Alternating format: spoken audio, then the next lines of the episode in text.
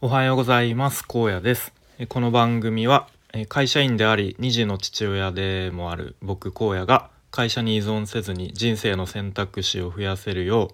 う日々試行錯誤する様子や頭の中の思考なんかを発信する番組です。えっと今日のテーマは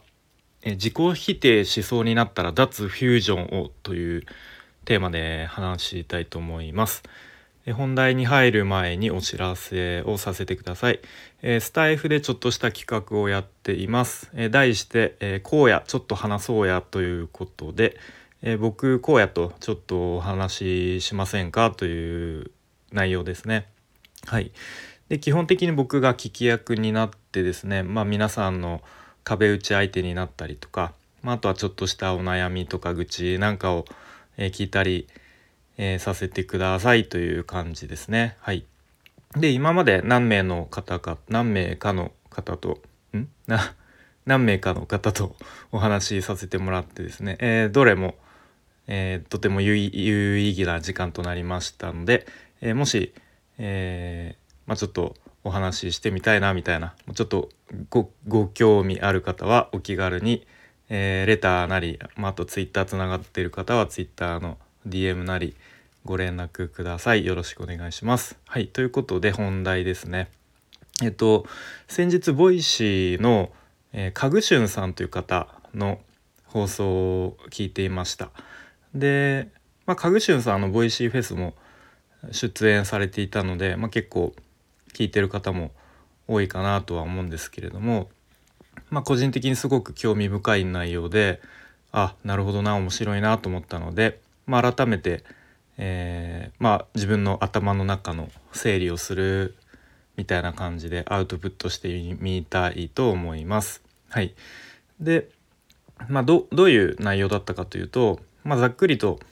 こうネガティブな感情が自分の頭に浮かんだ時とかあとは自己否定しそうになったりとか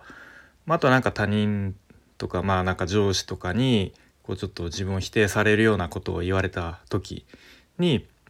まあ、ちょっとこういうふうに考えるように意識すると少し気持ちが楽になったりしますよみたいな、まあ、そういう感じの内容ですね。はい、で、まあ、まずちょっと用語の説明をさらっとすると、まあ、タイトルの方でも話したように、えー、フュージョンという言葉が出てきますね。でフュージョンですねまあなんか音楽のフュージョンもありますが、まあ、ちょっとそれとはうんどうかな違うのかなえっ、ー、とまあ融合するという意味だそうですね。うん、で、まあ、例えば金属をなんか2枚重ねてそれをこう溶かすとまあぐちゃなんかぐちゃっとなってくっついちゃうみたいなイメージだということですね。はい、でじゃあ普段僕らがいろいろとこう頭の中でいろんなことを考えたり思考しますよね。でその時になんかその自分が考え考えていることと自分自身っていうのが切り離せなくなっちゃってる状態を認知的フュージョンと呼ぶそうですね。うん、そう自分の考えなのになんかそれを自分自身の事実のように思い込んでしまうことといいうことで、まあ、ちょっとなかなか言葉でこう言い表すのが難しいなという感じなんですけれども、うん、じゃあ例えばこう、まあ、こんな思考が浮かんじゃったとしますね。自分はなんてダメな人間なんだという考えが浮かんで、まあ、そんなことを頭で考えているとしてでもそれはえ事実かどうかわからない自分がそう考えているだけですよね。うんまあ、でもその自分の考えと自分自身っていうのがこうガチガチに融合しちゃっている状態を、えフュージョンの状態と呼ぶそうですね。うん、じゃあ脱フュージョンってどんな状態かというと,、えーとまあ、その自分の思考と、まあ、自分自身をこう切り分け切り分けるというか、うん、自分の思考を一度こうちょっと自分の外に取り出してみて、えー、距離を置いてこうなんか一歩下がって眺めてみるみたいなイメージを、まあ、脱フュージョンと呼ぶそうですね。うんまあ、ちょっとなかなか難しいですよね。まあなんかねメタ認知とかとちょっと似てるのかなと思ったりしましたが、うんまあ、そんな感じでこう自分の思考をちょっと距離をとって、えーとまあ、眺めてみるとそれはこう単なる言葉であり音に過ぎない決して自分自身ではないということに気づく気づきましょうということですね。うん、はいで自分の中に思い浮かんだ思考がこういいあのポジティブな思考だったらいいと思うんですけどこう人生がいい方向に進むとは思うんですけど一方でそれがなんかネガティブな思考だったらやっぱり人生がこう悪い方向に向かっていってしまったりこうちょっと人生の無駄なあの時間を過ごしてしまうことになってしまったりとかすると思うので、うん、まああまり良くないですよね。うん、でかぐしゅんさんこんなことをおっしゃってましたね。えっとこうこんな自問自答してみてくださいと。そのそのあなたのその思考とか考えにこうとらわれていることっていうのはあなたの人生の役に立っていますかと助けになっていますかとでその思考に沿って生きていった場合に何かを手に入れられますか？それとも失いますか？でもし失うんだったら、まあ、その考え思考っていうのはまあいらないですよねみたいな、うん。まあ、そういうこうちょっと自問自答をしてみてくださいと。えー、まあ、とはいえ、まあ、どうしてもやっぱ日々生活していると生きているとネガティブな感情ってどうしてもあの湧いてきちゃいますよね。うん、なので、えー、まあそれは仕方ないんですけれどもそういうなんかネガティブな感情にとらわれてしまうあまりこうなんか人生の無駄な時間を過ごしてしまったりとかこうなんか人生よ良くない方向に悪い方向に向かっていってしまうとえー、すごくもったいないということで。じゃあその脱フュージョンの状態になるには実際にどういうふうに考えたり行動すればいいの？ということで一応3つ、まあ、アクションプランというか、えー実えー、具体的にこういうふうにした方がいいですよということを、えー、お話ししたいと思います。で、まあ、これカグシュンさんの放送以外にあの前になんかメンタリスト DAIGO さんも結構なんかフュージョンとか脱フュージョンの話をしてたなと思って、まあ、ちょっと YouTube で検索したらですねその動画も出てきたので、まあ、ちょっとそれのそのメンタリスト DAIGO さんのこうちょっと意見とかもちょっとこう付け加えて お話ししていきます。でまず1つ目ですね、えっと、その思考に点数をつけるということですね。はい、で例えば何か悲しい感情だったりとか、まあ、あとはこうちょっと怒りの感情みたいのが湧き上がった時にとそれに点数をつけてみるということですね。はい、で例えば怒りの感情であればなんだろうこう相手に殺意を抱くぐらいのレベルを、まあ、100点満点としてでそれと比べて今こう思い浮かんでる感情は何点だろうみたいな感じで点数をつけてみると、まあ、そうすることでその感情とちょっとこう距離をとってなんか取れる気がしますよね。うん、なんかこうちょっとその感情と自分自身を切り離せるような、うん、気がしました。はい、で2つ目ですね。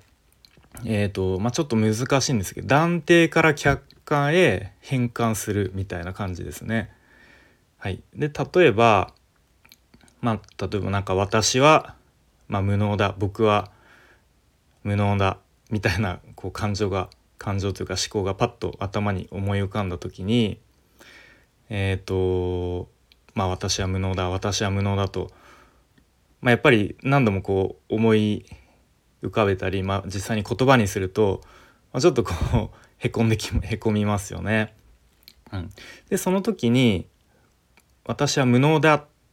の後に「という考えを私は持っている」という一文を付け加えると。いうことですね。うん、そうすることでそう私は無能だっていうのが自分自身ではなくてこう単なるそういう考えを持っているっていうことに気が付くということですね。うん、でさらにもうワンステップ私は無能だという考え私は持っているということに今気づいたっていうもう一文を付け加えることでなんかさらにその考えが自分自身ではなくて自分はそういうふうに考えているんだっていうふうに気が付く、まあ、そういうことが大事ということですね。うん、なのでこうなんだろう私は無能だっていうふうに断定するところからこううまくそれを切り離してこう客観的に見るみたいな感じですかね。うん、まあちょっとこれもなかなか急にはできなさそうですけど、うん、まあなんか練習というかそういうふうに意識することでできるようになるかなというふうに思いましたね。はい。で最後3つ目ですね。えっと音に乗せる音に乗せるというか、まあ、ちょっと替え歌にして歌ってみるっていうことですね。はい。でまあ例えばまあ同じようになんか俺はなんて無能な人間なんだみたいなこう思考が思い浮かんだとしたらえっとまあ何でもいいんですけど替え歌にして歌ってみるとじゃあ何ですかねお なんだちょっとクリスマス近いから「俺はなんて無能な人間」みたいな。わかんないですけど、まあ、そんな感じでちょっと替え歌にしてみると、まあ、ただその「俺は無能な人間だ」っていうのが単なる、まあ、言葉の文字というかっていうことが、えー、見えるのかなっていう感じですね。でこれっていうのは別に無理になんかこうポジティブに変えようとしたわけでもなくなんか無理やり忘れようとしたわけでもなくなんだろうなただただただちょっとこう音に乗せて言い方を変えてみただけということでちょっとその自分の思考をなんか切り離すというか客観的に、うん、思えるみたいな感じですかね。はい。ということで、まあ、こんな感じで、まあ、具体的にどうすればいいのかっていうのを3つ紹介してきました。はい。ということでですね今日は、えー、自己否定しそうになったら脱フュージョンをということで、まあ、なんか少しでもうん、まあ、そういうふうに自己否定しそうになったりとか、まあ、なんか他人に言われてあの悲しいとか、あの怒りの感情とか浮かんだ時にちょっとでもこう気持ちが楽になるような、まあ、そんな、えー、まあ、ヒントがあるような話をしてきました。ちょっと僕自身もあのこれ意識して普段やってみようと思います。はい。それでは今日も最後までお聴きいただきありがとうございました。じゃあまたね